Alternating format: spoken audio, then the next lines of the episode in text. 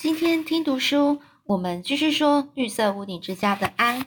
那我们今天要讲有关于主日学校这一个章节。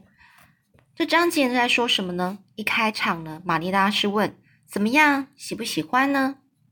现在的安呢是正在自己的房间里，他看着放在床上的三件新的洋装，一件是用茶色。茶色有可能就是有点淡咖啡色的方格子花布做成的，是去年夏天玛丽拉向一个商就是商人买下的布，看起来是很结实耐穿。另外一件是黑白方格的洋装，是在冬天拍卖的时候买的。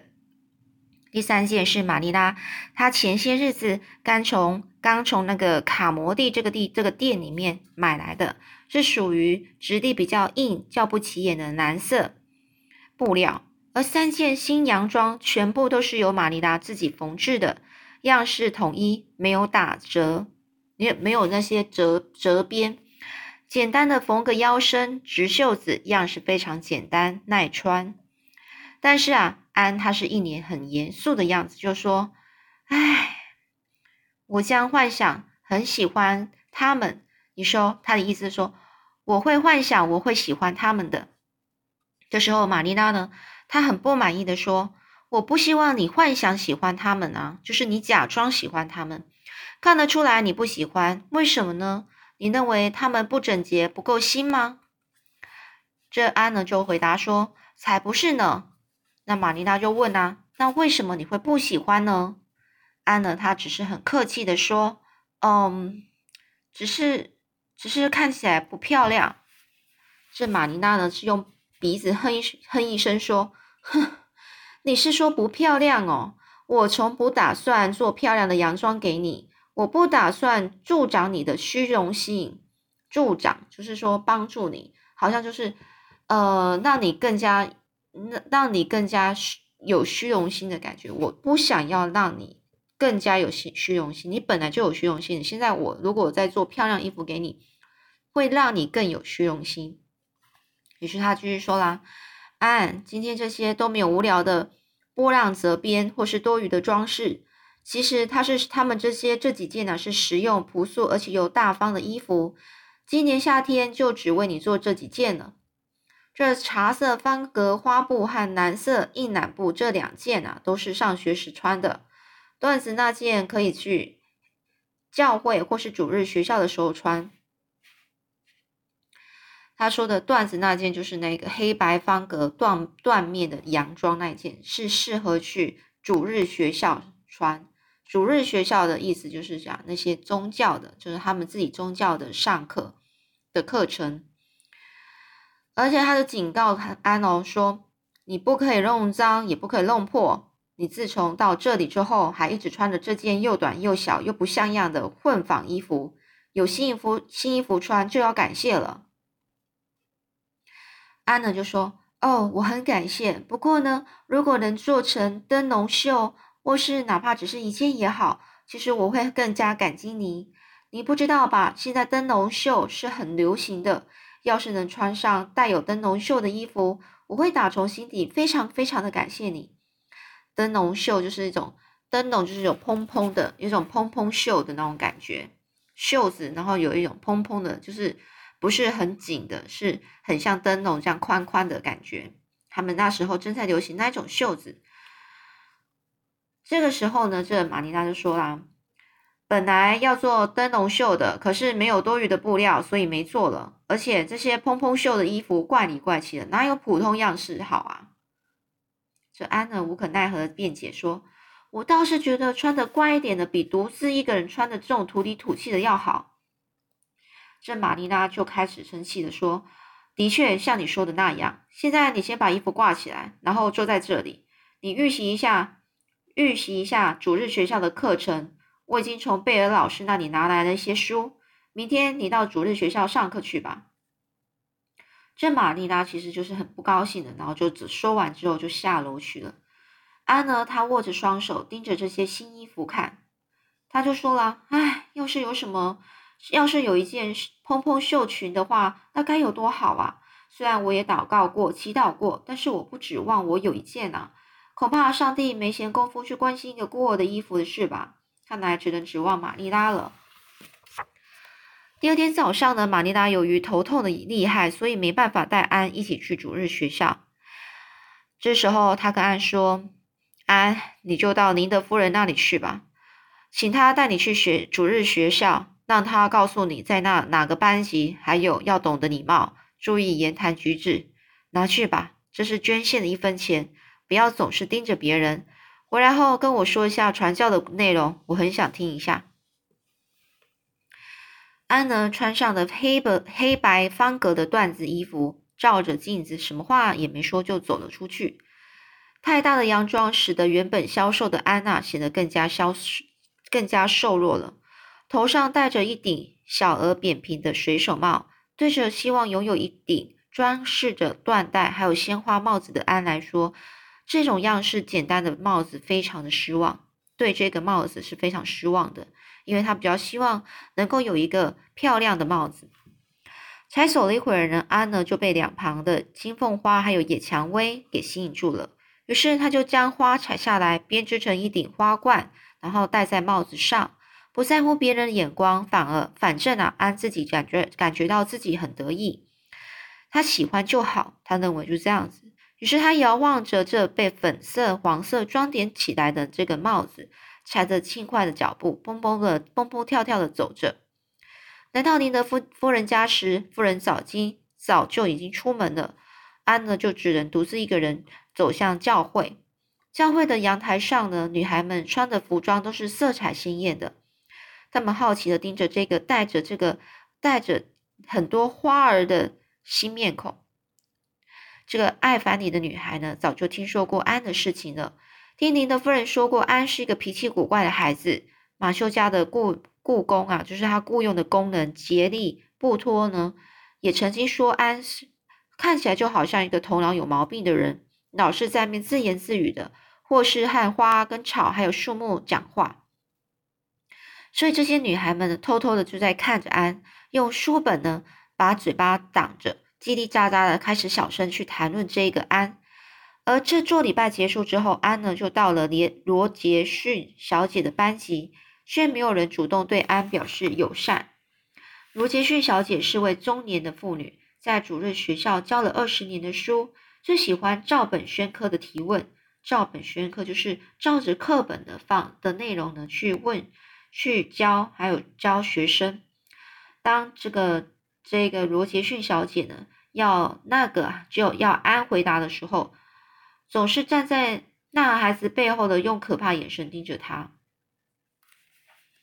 有说，也就是说，当当这个这个罗杰逊小姐呢，喜欢啊去叫小朋友起来，然后去抽问提问问题，而且呢，在小朋友在回答的时候，他呢总是喜欢站在那孩子背后，用可怕的眼神盯着盯着这个孩子看。罗杰逊小姐呢，她沉着脸打量了安一下。打量就是从上看到下，然后去看这个人到底是怎么样的人，然后是这样直接看，其实是不太礼貌的。但是因为他是长辈，还好呢。玛丽拉有严格的帮安预习，所以安能够对答如流。但是，但是，嗯，但是否能够充分的理解还是个问题。虽然他可以答得出来人家问的问题，但是他可能不是很懂，不不是很理解说句子里面讲的意思。那第一次见面呢，安对罗杰逊小姐其实是就产生了不好的印象。安甚至觉得自己非常的凄惨啊，因为除了自己以外，所有的女孩都穿着这么漂亮的灯笼袖的衣服，这使他没办法忍受。他甚至觉得没穿这些灯笼袖的衣服，好像是没没办法生活的感觉，没办法活下去，就生活都会觉得没有意义了。所以当安一回到家的时候呢？这玛丽娜看到他，就马上问他说：“今天对主日学校的印象怎么样啊？”但是呢，因为花冠早就被太阳晒干了，所以安那个帽子上的那些花草嘛，那些花已经被太阳晒干，所以安早就把它扔在小路上。所以他现在回来，玛丽拉对他戴这个帽戴把花放在帽子上这件事情，他就不知道了。这时候呢，安也没有跟他说这件事情，他只是说。呃，我就不喜，我不喜欢这主日学校，真是糟透了。这玛丽拉呢就很生气，说：“安，你怎么可以这样说呢？”这安呢唉声叹气的就坐在摇椅上，开始拨弄这些他的旁边的花花草草。他就说了：“我不在家时，你一定很无聊吧？”他就对对这些花草说话。还有啊，在主日学校时，然后现在呢，他就跟跟玛丽达说，在主日学校时，我有听您的话，表现的很有礼貌。但是到您的家，宁德夫人家的时候，他早就已经出门了，所以我就自己去了。我做礼拜的时候，我坐在窗边角落的那个位置。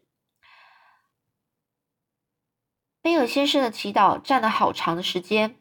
如果不是坐坐在窗边，我早就坐不住了。因为从窗户可以看见耀眼之湖，我可以看到看，呃，就是我可以看着湖水旁边的耀眼之湖，然后开始想象着。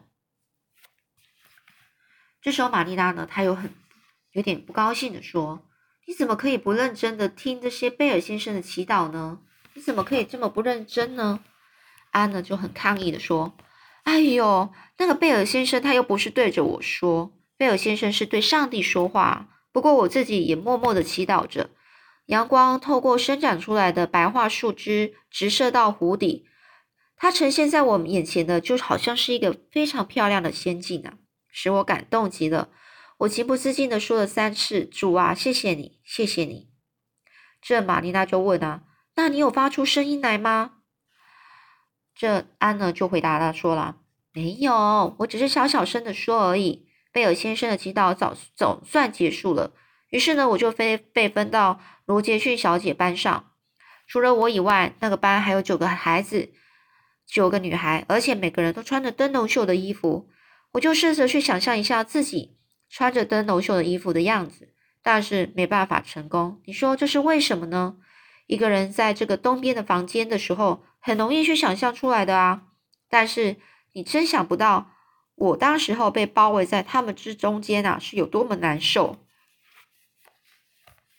也就是说，安呢，她被这些女孩穿的那么漂亮的这些女孩包围住，她就觉得她自己很难去想象，说自己也跟他们一样，是穿着呃这些呃呃非常流行的灯笼袖衣服啊，所以她觉得，哎呀，真的怎么那么难呐？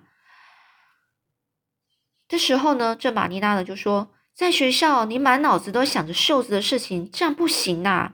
你不好好的听讲，这样不对。这些里面课文你弄懂了吗？这时候安就说：“哎呀，这个啊，没问题啊。罗杰逊小姐她向我提了很问了很多问题，我都可以流利的回答出来。但是只有她一个人提问，真是不公平啊！我也有肚一肚子的问题要问他，哎，但是我觉得我们灵魂在本质上就不同啊。”我是，于是我就打消这个念头，就不问了。还有啊，别的孩子都会背诵圣经，罗杰逊小姐问我会些什么，我什我说什么也不会。如果是守卫主人之墓的犬，我还能够背诵哦，这一个诗文它可以背诵。三年级的教材中就有这首诗，虽然它不是一首宗教的诗，但是内容非常的悲凄、凄凉、悲哀、凄凉，所以呢。和圣经的诗篇很相似，但是罗伯逊、罗杰逊小姐呢，她不同意。她希望我在下礼拜日前啊，把第十、第十九首赞美诗给背下来，然后在教会里朗朗诵。这首诗写的实在是太美了，特别是有两行令我激动不已啊。其中呢，就这一段，这这两个句子，这两行，在密底安的那邪恶日子里。遭屠杀的骑兵快速的倒下。虽然我不太不太了解这诗的意义，但是却强烈的震撼了我。我已经迫不及待的要这在要在这礼拜就开始练习了。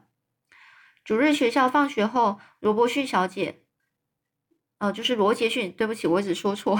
罗杰逊小姐呢，把我领到我们家的位置，而尼德夫人就坐在对面，所以没有去我，所以我就没有去打扰他。我一直乖乖的坐着。今天讲的是启示录的第三章第二节，还有第三节，时间实在是太冗长了。我要是牧师啊，肯定选择那些比较简短的。听教听教啊，听这些教会的东西啊，真的要有一点时间。连讲两题呢，讲题，就是讲的一些题目也令人感觉到厌烦。牧师的话更是没意思。要是没有想象力，那就太糟糕了。我没有仔细听呐，我只顾着在那里天马行空的去想象一些稀奇古怪的事。玛丽拉听了之后，真想狠狠的教训安一顿。可是安所说的事，特别是有关于牧师布道和贝尔校长祈祷的一些牢骚，就是抱怨这两个人说的一些是上课的一些事情，也真正是玛丽拉心里她想的，她认同的，所以玛丽拉也就没有说什么了。长期以来对牧师和贝尔校长的这一些不满啊，已经笼罩在玛丽拉的心里了。今天呢，却被安说出来，可别小看这孩子啊！玛丽拉似乎觉得安在毫不留情的谴责自己。也就是说，嗯，其实呢，这个大人呢，玛丽拉呢，他自己就认为这两个人，这两个就是这个牧师，还有这个贝尔校长，在讲这些呃祈祷文，这或是这些教教义的时候呢，他真的觉得会他们讲的非常的无聊。但是呢，他虽然是这么想，但他都没有说出来，反而呢，这安呢，很自然而然的就把他说出来了。所以呢。他会有那种很惊讶的感觉，但是又觉得他讲的真的是没有错。好啦，那这个下一章节呢是严肃的誓约，什么誓约呢？我们看下去喽。关于安娜，她用花冠装点帽子的事情，就是用安娜，她不是去教教呃教会吗？然后她把一些花啊放到帽子上面这件事啊，玛丽娜是礼拜五之后才知道的。因为玛丽拉都没有跟没有跟那个安一起去教会嘛，所以她也不知道这件事。而这件事呢，是从宁德夫人那里听来的。于是呢，他就把安叫到面前，他就说啦：“安，听宁德夫人说，你上礼拜去教会的时候，你帽子还戴着些花，怪模怪样的，为什么要这样啊？”这安就说啊：“我知道粉红色和黄色是很不相称啊。”这个玛丽拉就说。不是什么相不相称的问题，相不相称就是我知道粉红色跟黄色是很不相配的颜色。然后呢，玛丽拉是跟他说，不是什么相颜色的问题，而是为什么你要在帽子上乱加这些花呢？让人感觉不对劲呢。你真是令人伤脑筋的孩子。这安呢就反问这玛尼拉，为什么花？可以放在比衣服上，可以别在衣服上，可是却不能戴在帽子上呢？好多小孩都把花别在胸前，这到底有什么不一样嘛？这玛尼拉就很生气，说：“你不可以顶嘴，安，你做的蠢事就是不对，不要再做第二次了。”当时候，宁德夫人见到你这种奇怪的打扮，她觉得很丢脸，都想要挖个洞钻进去。宁德夫人虽然想阻止你。却没有来得及靠近你，说也来不及了。我们今天全部都在讨论这件事情，你肯定以为是我让你，他们都肯定以为是我让你这样打扮的。这安呢，他觉得自己呢很难过又委屈，他含着眼泪开始解释了：“对不起，我没有想到那是不对的事情，我只想要好看一点。”可是花要是戴在帽子上，该有多美啊！其他小孩不是也都在帽子上别一些假花吗？自从我来以后，常带给玛丽拉麻烦。或许我还是回孤儿院比较好吧。这看着哭哭啼啼的安呢，玛丽拉有一些开始觉得自己不好，气自己把安弄哭，所以呢，他就说：“哎呀，你不许胡说八道！我从没有打算要再送你回去孤儿院，真的。”你只要像别的孩子那样规规矩矩的，不要做些稀奇古怪的事就好了。你别哭了，告诉你一个好消息吧，戴安娜·贝瑞啊，今天回来了。我打算向贝瑞太太借做裙子的纸板，你要是愿意，也一起去吧。你不是想看戴安娜吗？安娜紧紧的握着双手，满脸泪痕的站了起来。她说：“玛丽娜，我好害怕，一想到要见到戴安娜，我就非常紧张。”她要是不喜欢我该怎么办呢？如果真的那样，那可是我人生中最大的悲剧。这玛丽娜就跟他说：“你不要紧张，冷静点。还有啊，别总是说个没完没了的。像你这样大小的孩子，念个不停，很容易让人觉得很烦躁。戴安娜肯定会喜欢你的。问题是，她妈妈啊要是他妈妈不喜欢你，那就管就算戴安娜多希望多多喜欢你也没有用啊。如果让她知道你是朝着您的夫人发脾气，还戴着花奇怪的花帽子去教会的事情，他会怎么想呢？所以你要尽量克服自己的缺点，表现得有教养、有礼貌，别动不动就发表你那些觉得很得意的一些意的言论的想法。怎么啦？你这孩子又开始开始发抖是怎么啦？安娜还是哆嗦的厉害，哆嗦厉害就是开始有点发抖发抖，而且呢，脸上啊紧张的一阵青一阵白。他就是跟玛丽拉说了。哦，玛丽拉，要是他妈妈真的不喜欢我，该怎么办呢？换成是你，也会紧张的。说完了，安娜，她就赶快的去拿帽子了。这两个人啊，渡过小河，穿过山丘上的葱树林，抄小路到达贝瑞家门前。玛丽拉敲敲门，出来开门的是贝瑞太太，个头高大的贝瑞太太，她是黑头发、黑眼睛，给人一种非常果断、坚毅的印象。据说他教育孩子的方法也是以非常严厉而闻名呐。就说，据说他教育孩子的方法呢是非常严厉的，这大家都知道。这贝瑞太太热情的问候着说：“你好吗，玛丽拉？快请进啊！这位就是你领养的那个女孩吧？”这玛丽娜就开始介绍啦。哎呀，是的，是的，她叫安雪莉。这安呢，急忙补充说：“是字尾有一的那个安哦。”他既兴奋又害怕，他有关于名字的拼法，但是呢，他觉得这个有关名字的拼法是非常重要的，所以他豁出去了。他非常紧张的，一定要跟他们说一下。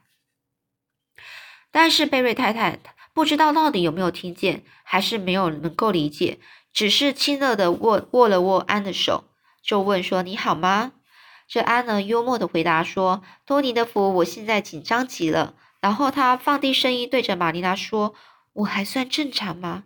没想到这句话被大家都全听见了。戴安娜正坐在沙发上看书，见玛丽拉他们进来，她赶快就放下书。而她呢，遗传了母亲的黑头发、黑眼睛，她的脸呢是蔷薇色的，看起来非常的漂亮，而且呢，神她的整个样子看起来非常有精神，很像她的父亲。贝瑞太太就介绍着。这是我家的戴安娜，戴安娜，来，戴安到院子里去赏花吧。光是闷着头看书对眼睛不太好，最好是去外面待一会儿。于是这两个孩子一出去呢，贝瑞太太就和玛丽拉聊起来了。这贝瑞太太就说啊，我家这孩子啊，书看的有点过头了，但是不论我说什么，我丈夫啊总是袒护他，支持他，这下可好了。有个好朋友，也许可以经常出去玩了。院子里呢，初次见面的这两个孩子呢，隔着花草害羞的相对而视，就是相互看着对方。如果这个时候不是站在命运的十字路口，安肯定会把被这个庭院的美景所陶醉的。他意思说，如果这时候呢，不是呃要认识这个戴安娜这件事情啊，也不是呃，如果不是因为这件事的话，他肯定呢是。在庭院里开始赏起花来了，而贝瑞家的庭院整个是非常，整个是大非常非常高呃非常宽广的，然后被高大的古老的葱树和柳树给围绕着。这个树荫之下呢，两旁呢就有一些呃一些贝壳做的小路，就好像是一些很漂亮的丝带的，然后蜿蜒的，在整个旁边呢，整个是花丛。